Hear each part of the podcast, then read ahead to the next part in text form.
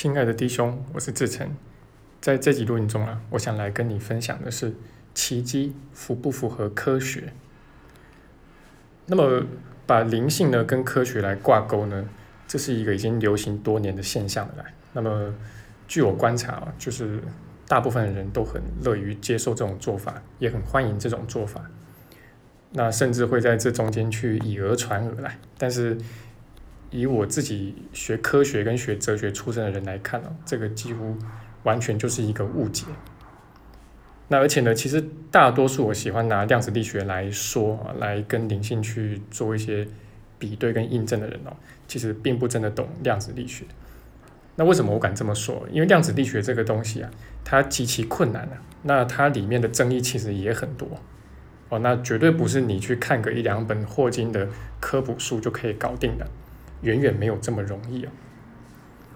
而且进一步说啊，其实灵性也并不需要科学。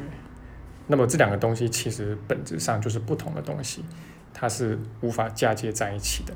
那么这集录音我就来跟你分享一下我的观点。那么其实灵性跟科学这两个东西啊，它背后的逻辑呢是南辕北辙的。哦，那么刚好在刚过去的这一季网络课呢，我们有谈到时空宇宙这个东西。那么我们所选的课文里面呢，它就很清楚的讲到，啊，就是说小我呢，他的眼光都是看在过去，那他会以过去呢来做归纳啊，然后观察过去，然后来得出结论，那用这个结论呢来解释现在发生的事情，然后去推测未来发生的事情，啊，这就是小我他把过去、现在、未来串接在一起的方式。那么这个小我看待过去呢，也是怎么样？透过我们的感官。去看的啊，那简单的说，可以用眼见为凭啊来做一个代表。好，那你如果说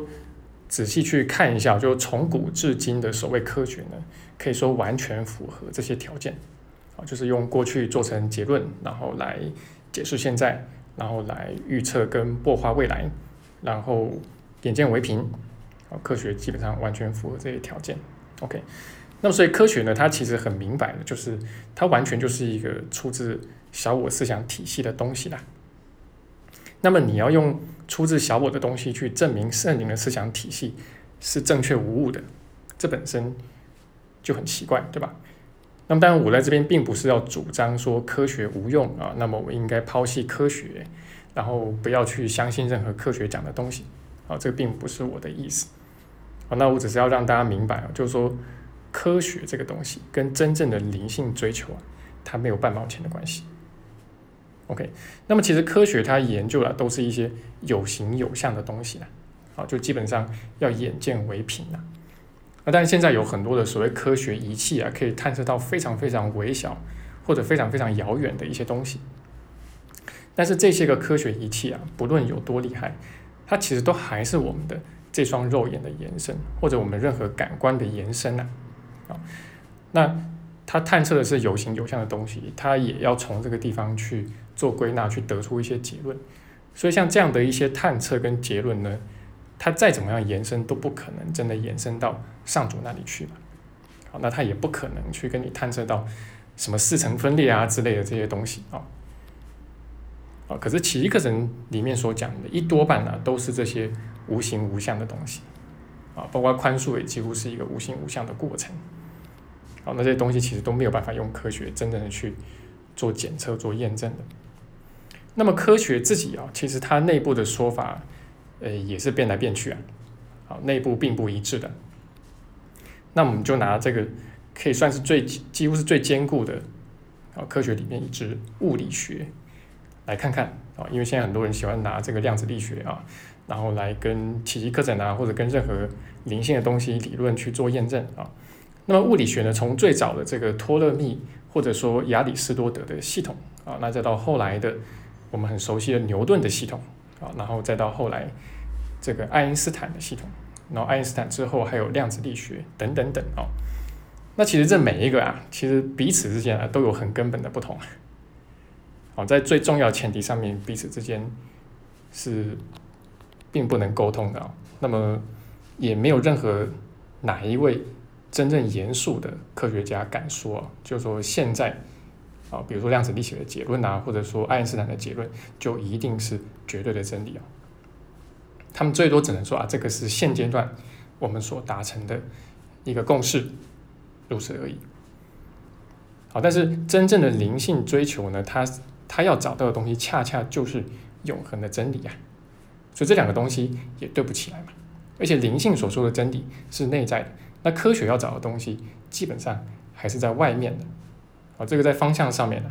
基本上啊，大体上来说也是不同的。那总而言之呢，科学它要的是一个叫做外在的证明嘛，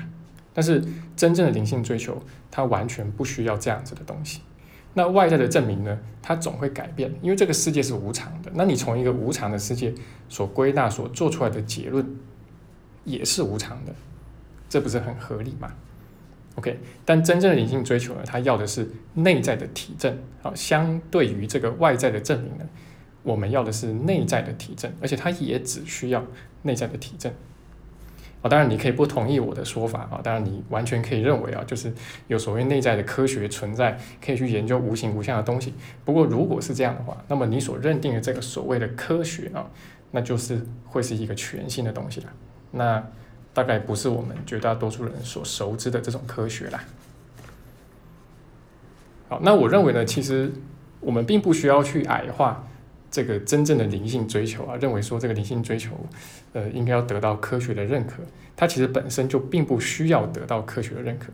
也就是说，它本身就有它不可取代的价值所在。哦，它完全不需要科学去为它背书，科学其实也无法去为它背书。啊，就像我们前面讲的，这个从底层逻辑上说，就是两个完全不同的东西。OK，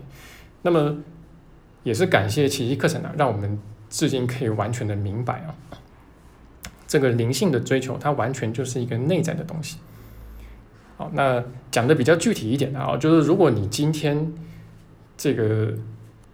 你的脑波啊，因为你的修炼，然后用这个仪器探测啊。结果有大幅的转变，比如说随便讲啊，就是你的阿尔法波大幅上升了百分之五十，哎，可是你的内在体验啊，并没有真的比较平安啊，真的课题来了，你还是东倒西歪啦，啊，你还是常常活在恐惧之中。那如果是这样的话，这又有什么用处呢？好，那今天如果是倒过来呢，就是你确实有比较平安，而且类似的课题来的时候呢，你通过的速度确实比以前。快了很多，快了百分之五十以上。那么这个时候，我如果用一些仪器去探测，不管是测脑波的，还是把你放进 MRI 去做这个脑部的扫描，好，那么看起来没有什么变化，好，那又有什么关系呢？那你真的需要在意吗？好，那就像耶稣在这个我们手册一百五十五课里面，第一段就有讲到啊，就是说。就说你是这个修炼宽恕的，但是可能别的人没有啊。那在他们的眼中呢，你跟他们其实好像也没有什么不同，就是一个平凡人。OK，所以从外在来说，你没有什么很明显的改变。呃，或许有可能有这样的现象，而且其实那又有什么关系呢？OK，那么这个就其实就是内在体证的价值啊，就是说你完全不需要等到有外在的什么仪器还是。这个这个理论还是什么东西来跟你证明说啊，你做的很好，你做的很对，你体证到平安，那个当下你就获得了这个东西。哦，你连通到上主，接通了上主，那么当下你就跟他接通在一起了，完全不再需要其他的东西再去跟你去证明什么，这个就是所谓内在的体证。那么当你走到一个程度之后啊，那你会发现这些个所谓内在的体证，它甚至比起外来的这些证明啊，还要再更可靠的多，因为就像我所讲的，毕竟外面这个世界是无常的，那么外来的所谓证明，它也是变来变去的。哦，那这个时候呢，可以说你就得到了奇迹课程的精髓了。好，那这就是我今天的分享。那么最后也提醒一下，就是我们新一季十到十二月的网络课是全新规划的，那么十月初就要开始了。那他会带着你精读正文，然后呢，而且会放到生活中去具体的应用啊。那我也会在课堂上很多的跟学员们来讨论啊研讨，那怎么样把宽恕具体的活出来用出来？啊，那么详情呢可以上我们的公众号或者教学网站，啊里面就有详细的。那如果你想要咨询报名的话，也都可以欢迎私讯我。好，那就是我今天的分享，希望对你而言有所帮助。